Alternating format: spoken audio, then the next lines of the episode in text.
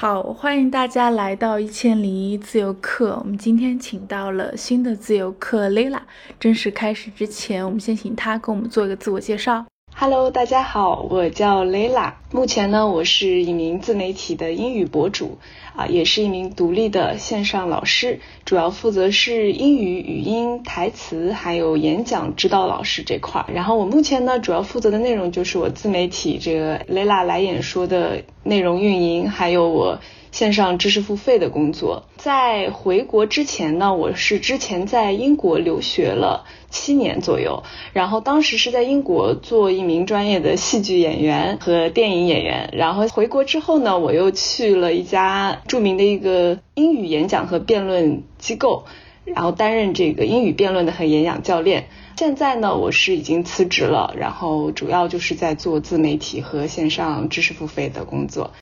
其实我有看到蕾拉你的小红书的一些内容，其实我还蛮好奇的，因因为我觉得你之前是在英国学戏剧嘛，就是 既然你已经选择了回来，之前是在做演说的工作是吗？对，我之前是做这个，其实我们是更多针对于青少年的这种英语学术演讲和辩论的，更多的是国际教育这一块儿。对，因为我觉得这个内容反正跟你的之前的一个履历是非常匹配的，所以我很好奇为什么你会把这个工作辞掉了？感觉如果你回来不继续做演员，或者不在戏剧这个专业的话，你去做老师其实是非常合适的。而且我也也有看到你说这个工作的薪水其实是还可以的，所以我很好奇为什么就把这个工作给辞掉了呢？我觉得这个就是大部分人对我辞职的一个最大的困惑吧，因为现在很多人会觉得这个大环境也比较的不稳定，呃，再加上疫情的原因，很多人也是被迫离职嘛。为什么会还有人主动的去做出这样一个选择？其实，呃，更多的原因还是我成长和我一直以来的职业背景吧，因为也。就是刚才你也讲到了，我之前是在英国学戏剧，然后一直做的其实就是自由职业相关的工作，因为我就是专业是演员嘛，然后会有一些兼职，嗯，这个可能大家在国内的人会了解的少一点，就很多可能不是所谓的明星啊这样的演员，他们的工作。和生活日常也是会有很大的区别，跟我们想象中的，就是说他会有演戏的工作，但他也会有普通的这样一个我们叫在英国叫 second job，就是说第第二职业。那这第二职业就可能是你的一些兼职等等。我是比较习惯了那种不受束缚的一种生活方式吧。当时也是因为英国疫情的一些原因，签证的原因没有办法续签，那回到国内呢，做了这样的一个全职工作，也是本身对自己很大的一个。呃，心理和生理上的一种挑战。那进入一个需要朝九晚五去上班的地方，那本身我也是做了充足的思想准备的。但是后来过了这么两年的时间吧，还是会觉得在工作中没有办法找到意义和价值感。所以这种感觉，再加上那种职场的氛围和束缚感，让我还是觉得我是更多是向往一种自由的，或者是自己能够。对自己的生活和工作具有一个主动的掌握权的这样的一个状态，所以我还是决定毅然决然的，就是裸辞了。对。但是你裸辞之后有计划去做什么吗？嗯，其实我当时的一个决定是，我一直以来一年半吧，其实都是有想过这个。下一个工作计划，然后接下来的生活要去做些什么？但是呢，没有那个动力去推动我做这个决定。一个是因为本身这个职业的一个高薪，但是呢，它更多的这也有不稳定性嘛，因为毕竟不是在体制内，所以我还是觉得就是说。我这样的性格，我是比较适合先跳出来，然后再去根据生活给我的一些挑战，让我去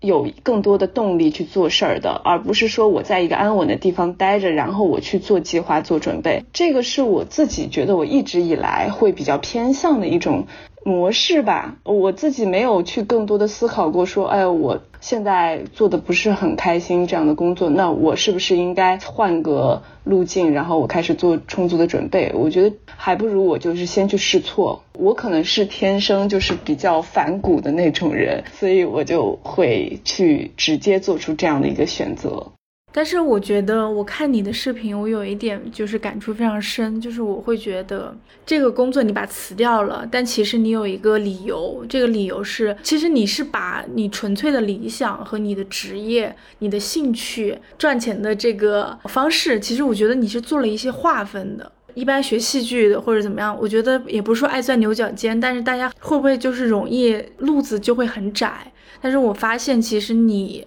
有很明确的一些划分，所以你就不拧巴。所以不管我看你的视频或者看你的一些写的内容的东西，我觉得你的路人生路是越走越宽阔的。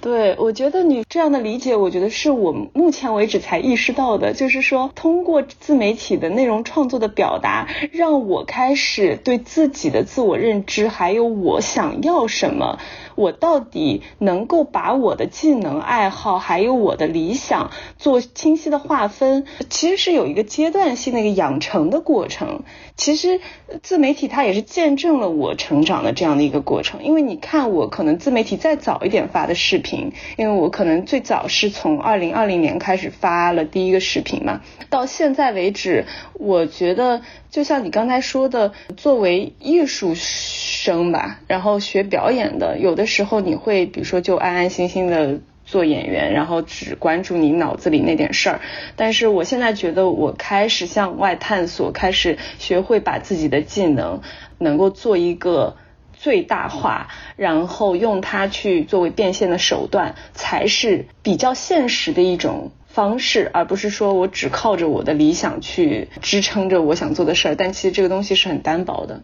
就是因为我也在你的视频里也看到了，就你说回来以后发现这个国内的这个演艺环境其实是没有那么好的。嗯，我觉得你脑子里非常清楚这件事情，所以你可能很快的就做了一些选择，然后你也对一些很纯粹的理想做了一些保留。你给我的感觉就是不拧巴，然后很舒服，然后你对自己的东西你也很执着。所以我觉得这个是我觉得还蛮好的，因为有时候真的是大环境的问题，就是我觉得这样说可能不太好，但我真的觉得大环境占很大的部分，跟个人的努力已经没有什么关系了。是，而且就是我自己最近看了一一。个正好是国外的一个油管博主的一个视频，我就很受感触。他就是在讲，呃，怎么找到自己内心适合自己做的工作啊？因为现在有太多人做着自己不喜欢的事儿，然后怎么找到这个技能和热爱相结合的东西？我觉得更多时候其实是需要自己跳出一个既定思维吧。就是说，如果我一直长时间的待在这个工作的氛围内，然后我自己也没有觉得我在享受它了。就是这个对我来说，是我之所以不是那么拧巴了的状态啊。就目前为止，我没有那么拧巴了，就是因为我发现我在国外演戏，或者是我在做演员，我在追求那个事业的过程当中，我没有在真正的享受它。我可能为的只是一些功利性的一些结果。那我就开始要反思，我到底为什么要做这个事儿？为什么要做这个职业？为什么要？呃，做这样的工作，如果他没有给予我一些意义感或者价值感，那我就要开始做减法了，我开始要选择另外的道路了。所以这样不断的跳出来裸辞也好，自己做自媒体，然后当时决定不做演员，都是因为我自己开始意识到我不舒服了。但那个不舒服不代表我开始懒散啊，只不过就是说，我觉得好像我开始没有在 enjoy 这个我做的事儿，这个很重要对我来说。我觉得你其实你还是会很顾及自己的很多的感受，对，可能也是因为家庭教育吧，嗯，我家就不是一个会给予我们儿女过多世俗啊，或者是物质层面的这样的这种熏陶，更多的是希望我们精神富足。所以呢，我个人会特别注重我的精神生活的一个满足感。真的赚大钱，可能对我来说真的是没有太多的渴望的。我也是现在才意识到，就我对人啊，对呃艺术啊，对身心灵的东西其实更感兴趣。这也是我一开始为什么会坚持学表演，学了七年，就我可以一直做这件事儿，呃，坚持下去，其实是也是很苦的嘛。所以就我意识到了，我现在才意识到。那你把理想和职业做了一些划分以后，你的感受会更好，是吗？就是我不知道你的个人生活会不会发生一些改变，会不会觉得目标更明确了，生活更轻松了？嗯，我觉得我现在其实就已经达到了我其实比较理想的一个状态了，就是说我知道我的目标在哪里，我明确的看到那个目标。然后我有着实际的行动，我有着足够强的一个自驱力去做那些事情，然后去慢慢一步一步实现它。即使其实过程当中是很多时候是很孤独，没有更多的正向反馈。比如说你一个视频拍的数据就没有那么好，或者是你之前拍的视频数据挺好的，然后你接下来很认真制作的一个视频就反响很一般，你都会有这样的失落感。然后如何支撑你去做到？其实更多还是因为你有那个强烈的目标感。那那个目标感足以支撑我去把我的生活和我的工作，还有我的理想做这样的清晰的划分。那我也开始意识到，哎，如果我有过度劳累、过度内耗、过度焦虑的时候，我是不是其实要停下来慢一点了？这个就是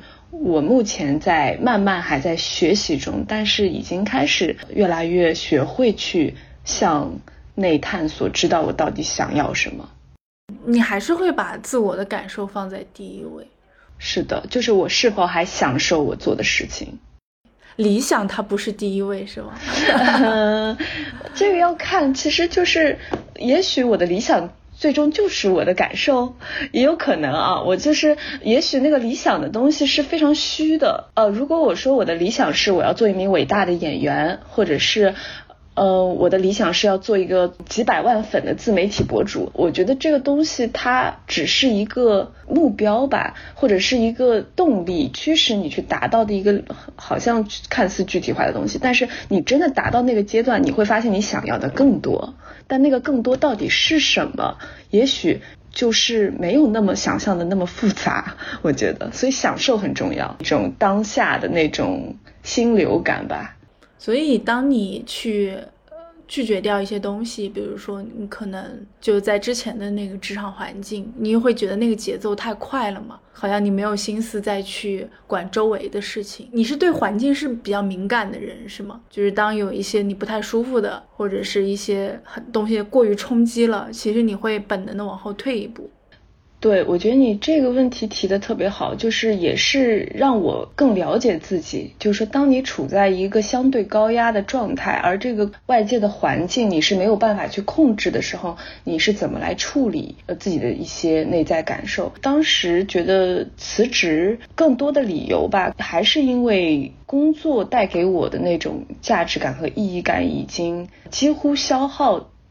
掉了我生活所有的事情，也就是说，我的工作是充斥了我的生活，我是没有自己的生活的。然后我们是朝九晚五的工作，然后呃周末也是需要上课的。那个时候我们周末大概从早到晚九点上课，然后一节课两个半小时。你也知道，演讲和辩论课是口才类的这种培训，然后相当于你作为老师是要不间断的在说话。中午也是一节课两个半小时，到了晚上也是一节课，所以几乎是不间。间断的在上课，然后那种高度的输出的状态，让我没有办法沉下心来去思考或者是去创作了。我就会发现生活中更多的需要去输入思考或者是创作的时间，对我来说更珍贵。我会觉得我不是一个机器，我是一个人，所以那种高度高压的状态才让我决定要辞职。因为我们公司其实是一个小团队。呃，你如果不去做这些工作，不去上这些课，是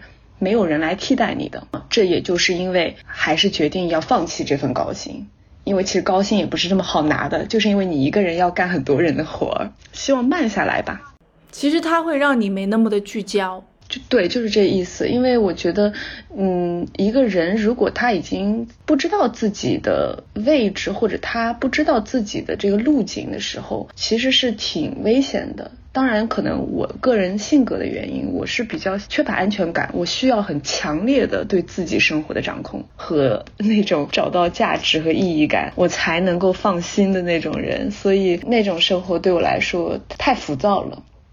但是你会觉得去做英语博主，或者是独立出来做语言老师，会没有在一个体制里面安全吗？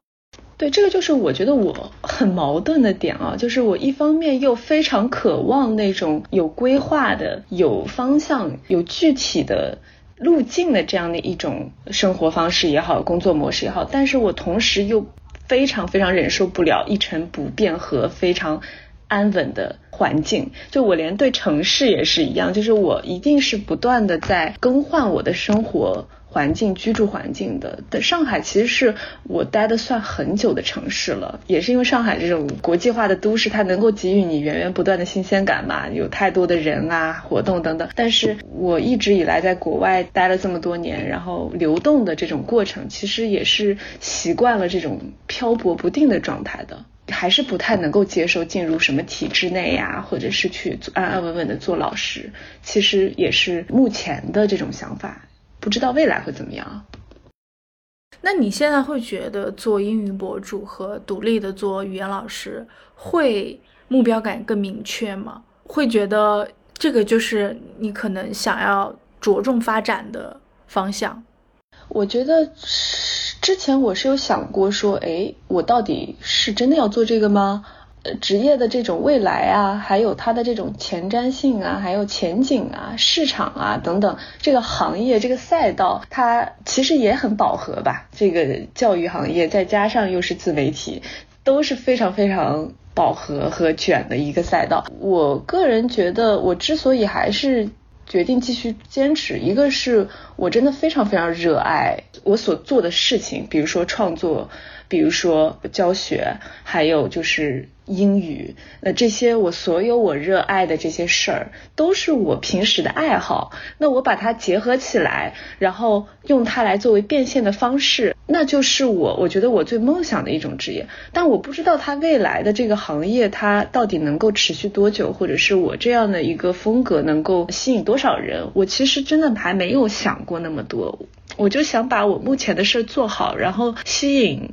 足够的高质量的，能够和我同频共振的这样的客户学员，小而美就 OK 了。我也没有那么多大的野心，说要去，就是说让全人类都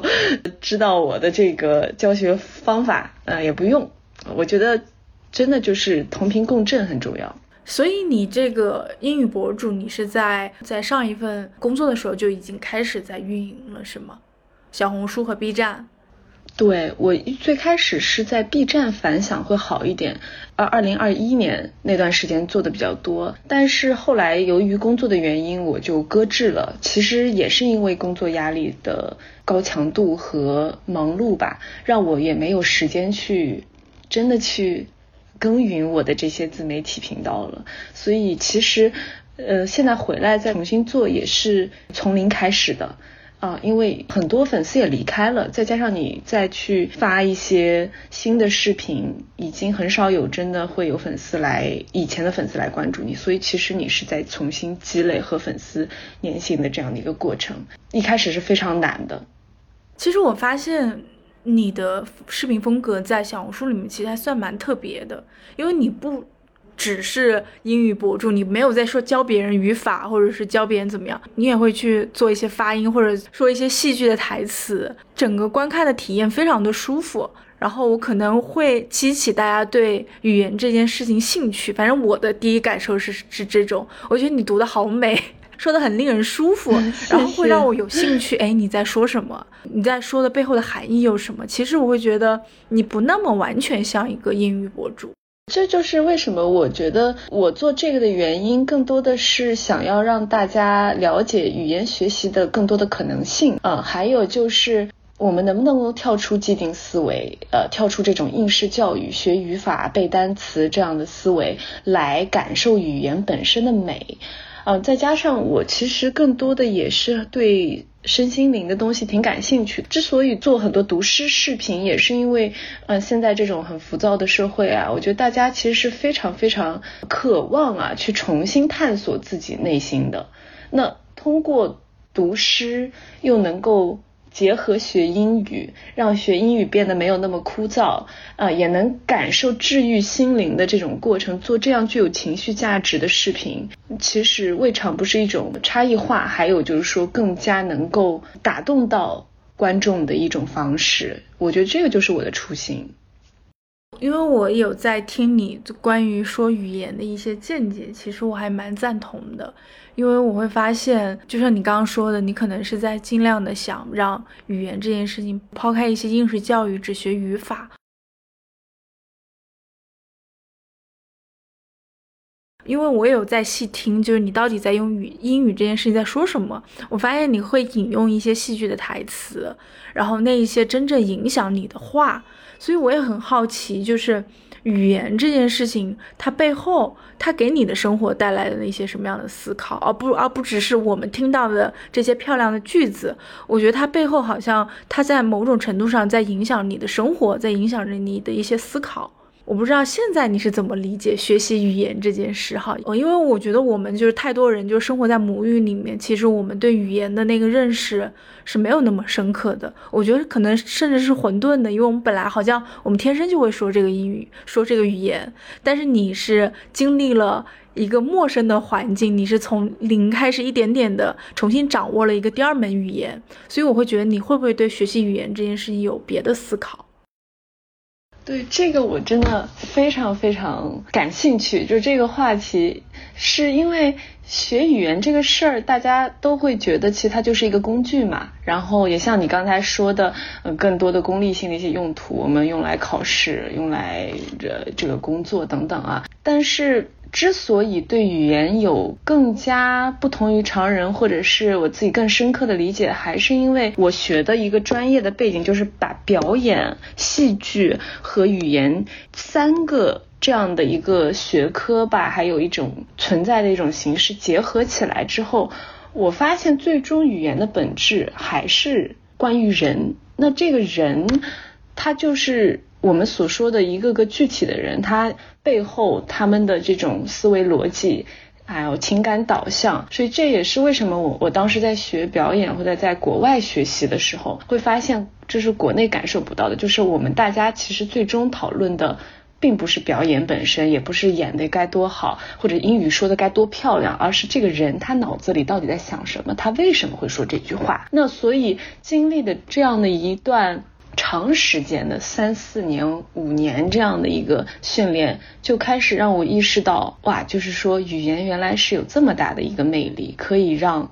观众和人，还有舞台上的演员，就是心啊，就是结合在一起。这也是剧场的魅力。就当你坐在剧场里面看一场话剧的时候，你可以清晰的感受到这个舞台上演员所说出来的话，所说出来的一个字一个字。一个词一个词，它所承载的这些重量，都是一棒一棒的打在你的心上。我觉得这个就是语言本身的一个魅力，就是传递人性的真相。这也是我之所以想要推崇用学习戏剧啊、学习表演的这样的方式来帮助大家学语言，也会让这个学语言本身体验感更加的有乐趣性，更加有。享受感更加有正向反馈的那种带来的愉悦感，而不是单一的去模式化的去套。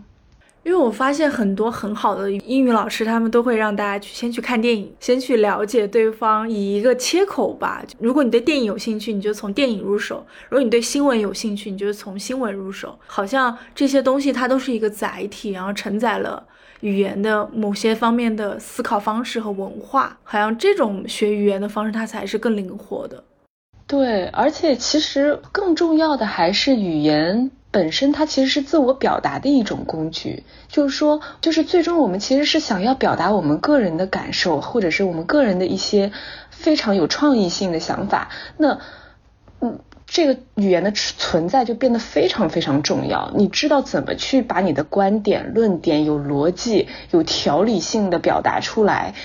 才是最终我们所有人能够感受和理解到的。这种存在它有不同的形式嘛。我刚才讲到了，可能忘讲了，就是我之前留学，因为我去留学的时候其实已经是成年人了，就是已经成年了，所以我自己感觉到的是会说两门语言吧，英语和。普通话还有我家乡话，或者说三门语言啊，其实我会觉得你说每每一种语言的时候，你代表的文化的这种个体是不一样的。所以很多人说英语他的那种性格和他说中文的性格是完全完全截然相反的。所以我觉得我在说英语的时候，其实也是另一种形式的自我表达啊。然后我希望把这个东西传递出去，也是因为我感觉通过英语，我能够。更加丰富化我的这种表达和丰富化我内心内在的感受，所以这也是很有意思的地方。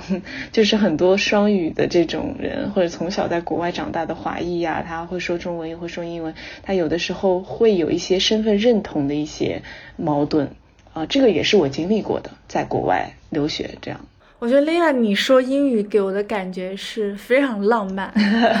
对我就是浪漫主义者。对，我会觉得哇，你因为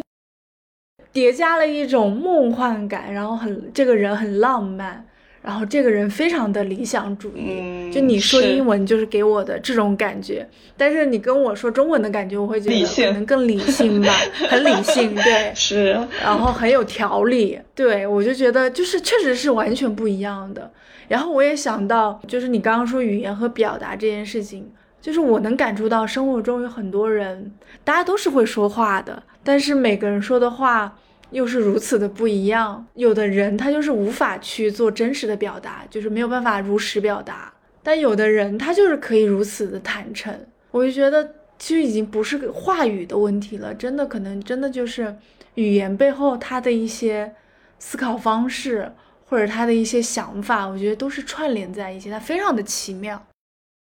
这个又关乎到心理学，其实语言啊、表演啊这样子，它都是相关于这个心理学的，也关于人。就是很多人他思考问题，他就是不太愿意去表达，非常直接的表达他的情绪啊等等。嗯，那这个跟他会不会说，或者是他能不能有能力去表达，还真没什么关系，就看他。有没有那个欲望去真的愿意坦诚的表露自己吧？很多人会比较愿意去掩盖自己内心最真实的想法，更加选择保护自己。而我的话，就还是鼓励大家学语言的话，一定要学会坦诚，就是先去犯错，然后我们再来磨合。嗯，但我觉得表达这件事情在当下真的非常的重要。对我突然意识到，就是我们见到的那些所谓的成功的人。包括就是打引号的成功的，包括大家是幸福的那些人，他基本上真的就是具有表达能力的人，就是演说能力和演讲能力，我觉得是人的就是必备技能之一。我觉得就这个虽然说是软技能啊，但是它真的是可以帮助你整一个人全方位的这种素质上的提升。就是你的思维，你的写作，其实呃更多还是写作和说的一个结合嘛。因为你看我视频的表达呀，还有我我的一些呃也平时也爱写文章啊啥的，就是说你多练多写，然后再把它作为这种视频的形式输出出来，它就锻炼了你的这种思维的条理性。而且我觉得它和自信心的建立也有关系。太对了，就是这样，就你整个人会被打开，然后你的世界观啊，还有你认识人的这种，也会相对于不那么狭隘吧。你你现在会把表达这件事情放在你的生活里面吗？它会是你生活的一部分吗？我就是一个表达欲极其旺盛的人。你也可以感受到，就是做爱做自媒体的人，或者是能够把自媒体做的还行的人，他都有很强烈的表达欲嘛。我就是那种没事朋友圈写写小作文啊，然后可能会有很多朋友就是说会觉得说，哎呀，现在怎么还会有人发表这种感悟啊，或者是这种观点呀，就是非常的另类。就在我的这个圈子里吧，但是呢，我就是经常听播客也好啊，因为我很爱听播客嘛。然后 FreeLab 这边的播客很多，也我也听了。就我是一个特别爱吸收观点的人，也特别爱嗯，就好奇别人在想什么。所以通过这样的输入，然后再通过自己的一个思考，再把它表达出去，我觉得都是自己的一个内心的一种精神世界的一种宝藏。然后你回头再来看，虽然有些文字是非常稚嫩和青涩的，但是也是未尝不是一种上天给予你的这种精神的馈赠。就我觉得这个很宝贵，一定要把它呃保存下来，呃不要就是让这种思维就这样一闪而过就带过了。你现在也是把之前学到的一些戏剧的部分放在了你的英文课上面。包括你的演说课上面，其实我很好奇你的课程会是什么样子，因为我看到你有写过，其实我觉得印象还非常深。就是你刚刚也说到了，你会觉得这个其实表达跟心理学相关的，然后你学戏剧的时候，你也会分析不同人的心理特点或者行为模式，而且你会觉得语言这件事情还需要不仅是声音在沟通。说身体，然后语调、微小的细节都是一个沟通的形式，所以我很好奇你的课程会不会有不一样的地方，就是跟相对于我们印象里面的那个英语课，老师在前面写单词，然后反复的告诉别人怎么去读这个单词。我觉得是，哎，会不会你的课程其实是不太一样的？嗯，对我现在的这个课程，呃，主要推的就是。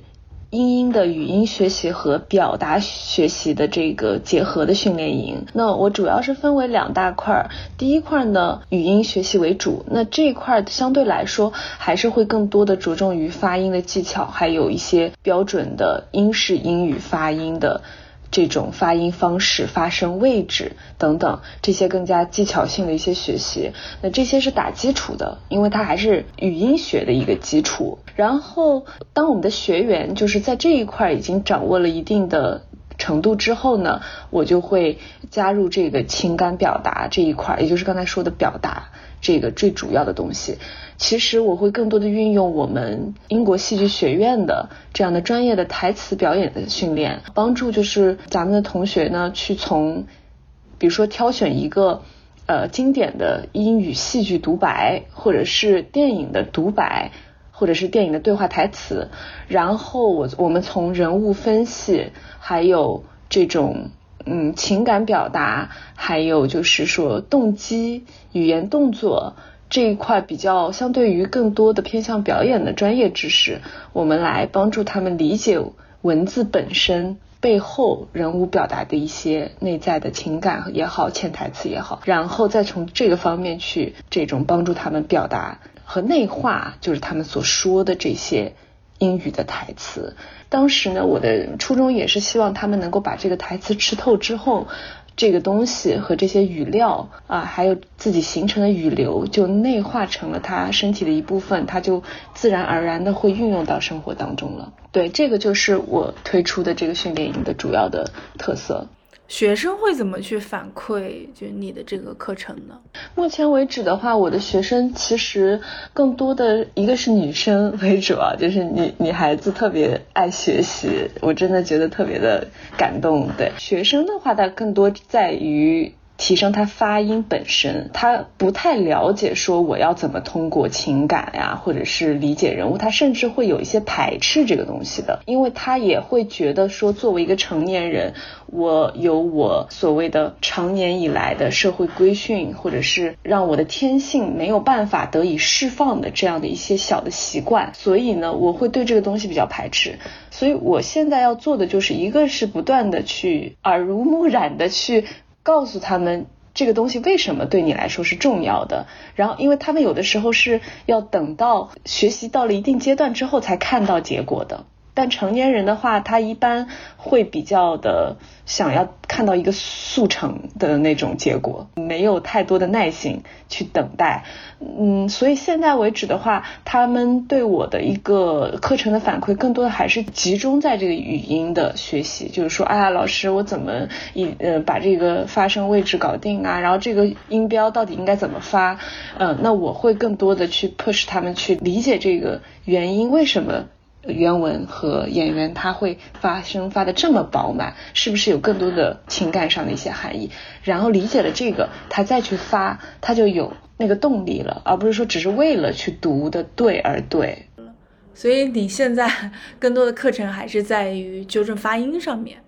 对我现在的这个课程的第一部分主要是语音学习，然后结合了情感表达，然后我们已经进入情感表达学习这块了啊，因为我们现在是第二期的学员，对，第一期的学员已经进入情感表达，然后第二期的学员马上要进入这个语音学习的第一个阶段。我觉得最大的一个反馈就是，我觉得我的第一期的学员越来越能够接受自己声音和。敢于去自信的去说英语这件事，让我非常非常的欣慰，因为。我发现有很多我之前的学生，他们来的时候连录音啊，就是我他们每周都有作业嘛，就是说我会让他们把他们的文本给录下来，然后发给我，我来听，然后他会很羞于或者是羞耻自己去说英文，或者是听到自己声音，这个很正常。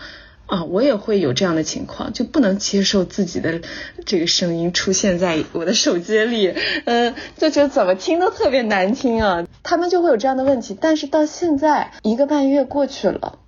我就发现每一位学员他的那种语流感、语感，还有他的自信、呼吸的稳定度。都比以前提升了不知道多少多少倍，他们自己可能都没有意识到的，这就是养成训练营的这个最大的一个 benefit，就是这个益处吧。我觉得就是这样。我觉得这个对自我的认可真的还挺重要的，就你只有建立了自信，你才可能会觉得我能把这个事儿做好。对，而且就是其实很多时候发音也好啊，或者是口语表达也好，你必须是要在放松的一个状态才能达到的。就是如果你很紧，就也表演也是这样。如果你这个人很紧，很不松弛，你再怎么发音标准，都是机械的在说话，而是不是一种有机的一种情感状态。所以这个就是他们需要去不断的去挑战自己做到的。明白，你现在的课程都是线上课程吗？对的，我都是线上，目前，嗯，主要是通过这个小红书、还有 B 站、还有视频号这样这样的形式来作为这个招生的一个渠道。现在这个课程基本上都是你自己在制定的，是吗？对所有的课程，呃，流程还有制作这样的过程，嗯，都是宣发也都是我一个人完成的。我现在就是一个人的团队，对。但是你这个课程的制定其实要需要你花费很大的精力嘛？这个也是来基于你过往的一些嗯自己学习的一些经历，或者你可能会运用到课程上面的制定。对我之前因为也有做过教学研发这一块的这个工作嘛，所以呃会有运用到这样的一些技能，但是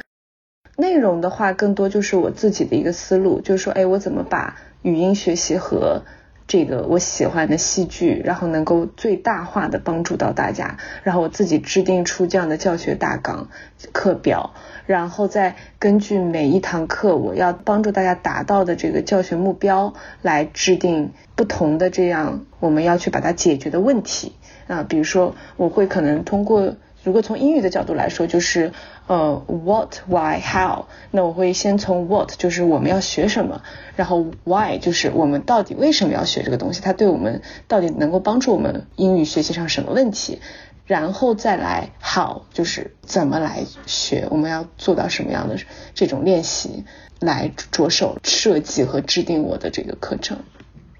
所以，像目前来说，其实你的工作就在线上这个流程都是可以走得通的。就是你做博主，然后吸引到学生，包括关注你的人，想要致力于个人语言有成长的朋友、同学，然后他们可能过来会成为你的一个。客户吧，或者是一个消费群体，其实你这一套真的可以在线上完全就是可以自己走通。是的，而且就是我发现我已经开始集结了一群是有着相同爱好的一群人，因为大家更多的被我的内容吸引，有很多比如说非常非常热爱英语戏剧啊，或者是热爱文学和诗歌这样的一群人。我发现把他们都集结起来之后，我们就有了一个很珍贵的一个呃充电宝这样的一个群社群一样的地方。通过这样的形式，如果能够继续之后啊，当然一个人是比较难，就是说会有很多很多的工作。就是说，我是希望能够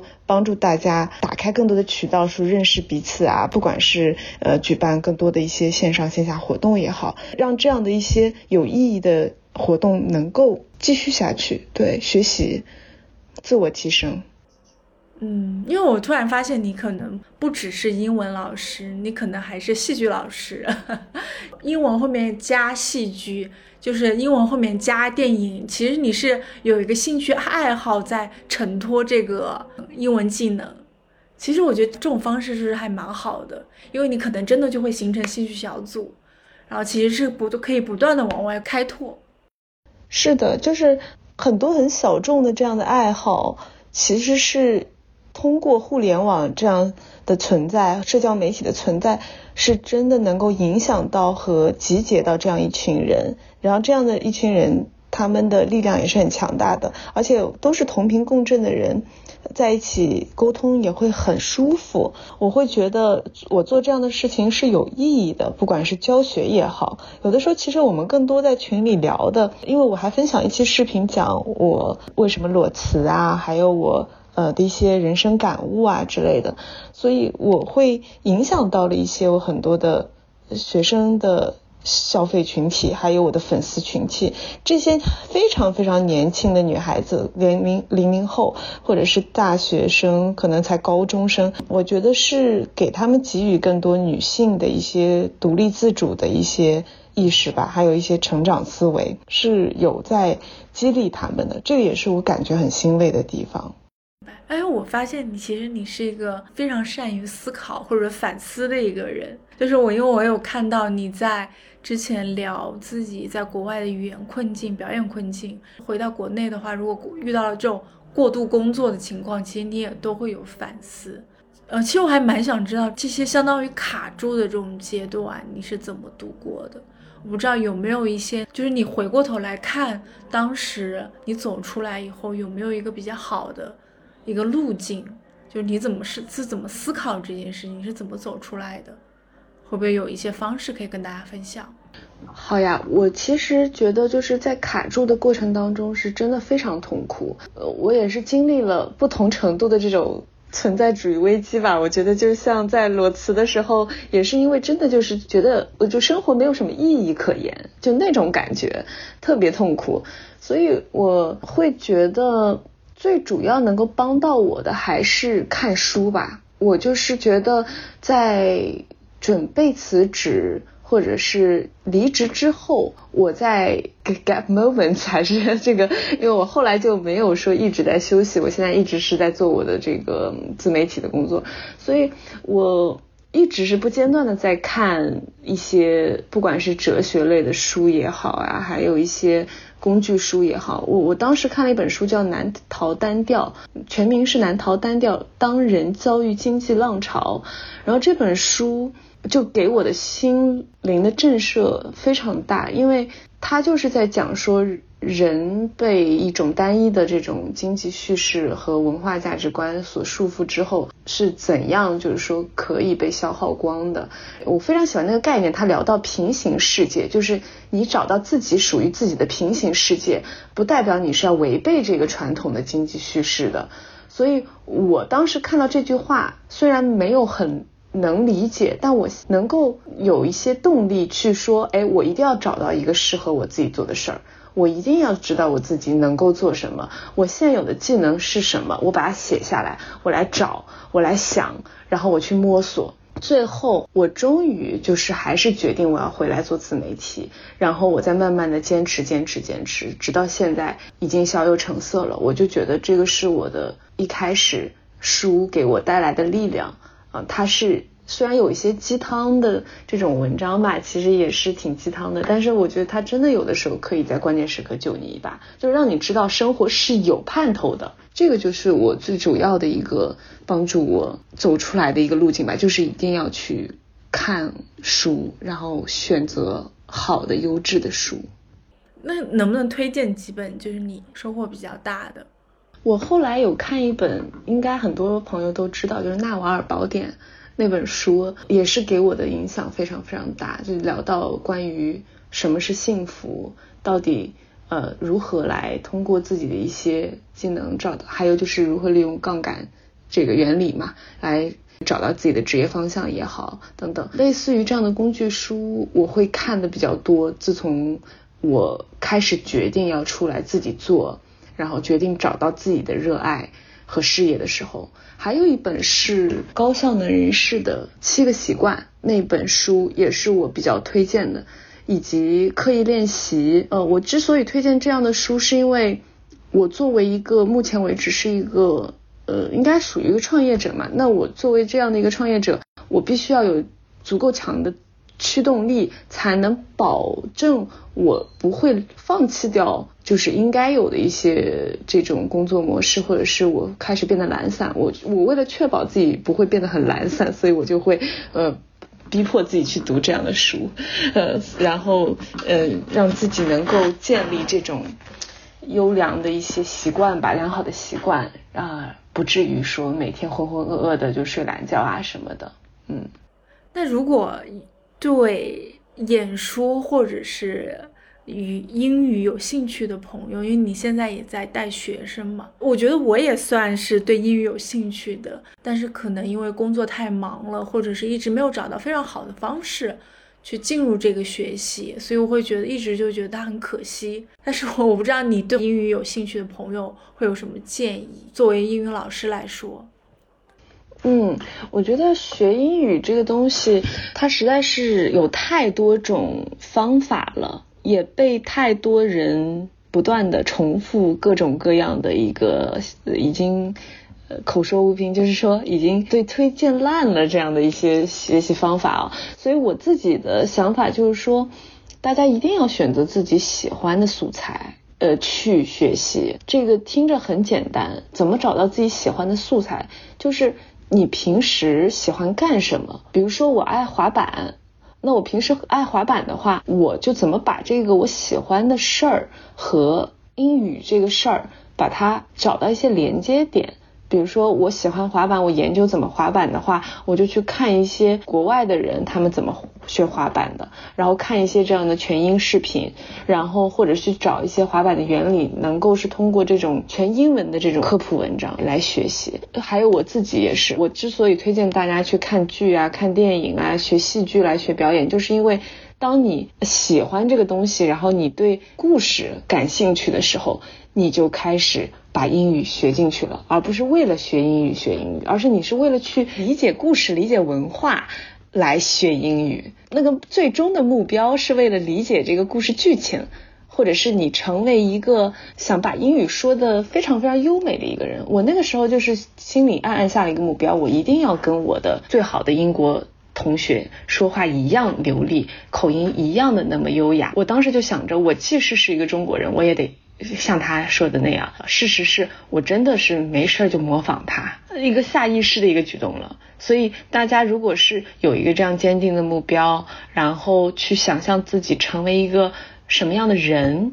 而不是说我只是说我要学好英语，这个“学”这个字儿就已经把你给挡在这个这个语言本身之外了。更多的是去感受它，去体验这种英语的存在吧。还有就是说，大家可以把自己呃生活中尽量有可能可以置于与英语环境的这种小的选择，都把它用上。比如说，把手机就彻底设置为英语这个模式，没事就自言自语说几句英文。我觉得这种都是很重要的。不要把自己当成一个奇怪的人，就只有当你成为一个奇怪的人，你才有可能成为一个真的就是做到你想做到的人。